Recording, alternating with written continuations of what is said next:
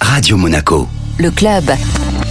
Céline Navarra, bonjour. Bonjour. Vous êtes l'organisatrice du salon Zen et Bien-être organisé à la base nature de Fréjus du 17 euh, au 19 novembre. Alors je crois que c'est la toute première édition euh, de ce salon, Céline Alors oui, effectivement, ce salon Zen Azur euh, sera organisé à la base nature pour la première fois. Mais cependant, j'ai déjà organisé d'autres salons sur Roquebrune, Puget et Fréjus. Alors ce sont des, thématiques, le bien-être notamment, qui sont en plein boom. C'est ce qui vous a donné l'idée et l'envie euh, de, de, vous lancer Alors en fait, moi, depuis toute petite, je m'interroge sur les questions existentielles. Et du coup, ben, j'ai commencé à me renseigner. Euh, j'ai lu euh, en grand pas, j'ai lu...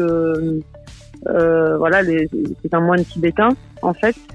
j'ai lu aussi Castaneda, donc je me suis intéressée de très près depuis jeune en fait à tous les univers et la médecine parallèle, on va dire. Et après, je me suis intéressée de plus près aux expériences de mort imminente, à notre conscience, à la survie de notre conscience. C'est pour cette raison aussi qu'on aura Sonia Barcala qui sera présente pour faire une conférence. Donc l'organisation de ce salon, c'est aussi pour donner espoir aux gens actuellement, les aider en fait à, à, rencontrer des thérapeutes, pour les faire aller mieux, pour euh, avoir des personnes bienveillantes à leur écoute. En fait, parce que dans ce monde actuellement, je trouve que il y a de moins en moins d'humanité. C'est ce que je souhaite euh, véhiculer à travers ce salon en fait. C'est une espèce d'harmonie, de bienveillance qui soit véhiculée et qui rassure un peu euh, les humains que nous sommes. Alors se sentir mieux dans son corps et dans sa tête, c'est un peu la, la, promesse donc de ce salon à travers des exposants.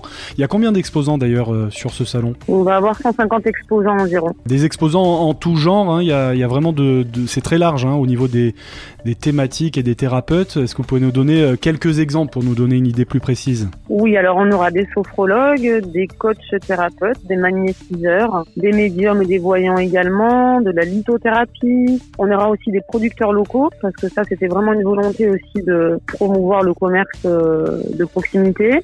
On aura aussi des artisans, tout un espace alimentation, de la communication animale également, du château animalier, des kinésiologues. C'est vraiment très large en fait. Euh, on a essayé de réunir pas mal d'activités pour que les visiteurs arrivent à trouver ce qu'ils cherchent en fait en venant au salon.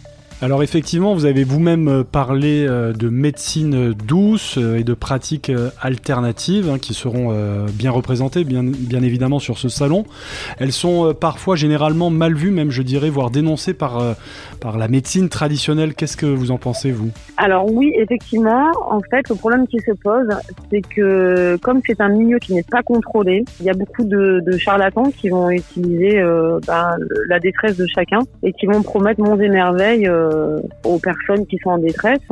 C'est justement un défi que j'ai eu aussi sur ce salon, c'est d'avoir des personnes qui sont avant tout dans l'écoute et la bienveillance on va dire, le magnétiseur, peut-être que il va y avoir beaucoup de charlatans chez les magnétiseurs, mais euh, les personnes qui sont présentes au salon, ce sont généralement des personnes que j'ai testées et des personnes avec lesquelles j'ai discuté et qui ont des résultats. Euh, j'ai rencontré aussi leurs patients, etc. Et euh, en tout cas, même si ils n'ont pas la prétention de guérir des maladies graves, etc., ils vont être dans l'accompagnement et dans une aide bienveillante pour pouvoir accompagner la guérison. C'est des accompagnants avant tout. Et il y aura, il faut le souligner également, euh, des ateliers et des conférences, hein, en plus des exposants. Oui, on a différents ateliers. Alors, il y aura une salle atelier qui fait environ 100 mètres carrés où les visiteurs pourront euh, découvrir des pratiques euh, telles que le shutaido avec David Apouzès, des soins chamaniques également. Vous aurez aussi la découverte du yoga de Samara.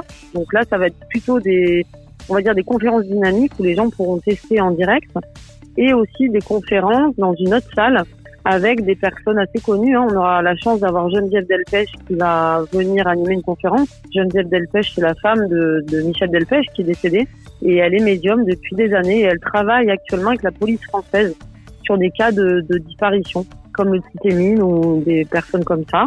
On a Sonia Barcala, comme je vous disais aussi, qui est une référence en matière d'expérience de mort imminente et qui fait des recherches au niveau scientifique hein, sur la survie de notre conscience donc là, on n'est pas du tout dans le charlatanisme, hein. c'est vraiment des enquêtes, euh, des études scientifiques. Donc justement, c'est pour euh, avancer dans ce domaine-là et essayer de prouver eh ben, qu'on ne ferait pas juste de la matière et qu'il y a autre chose qui existe.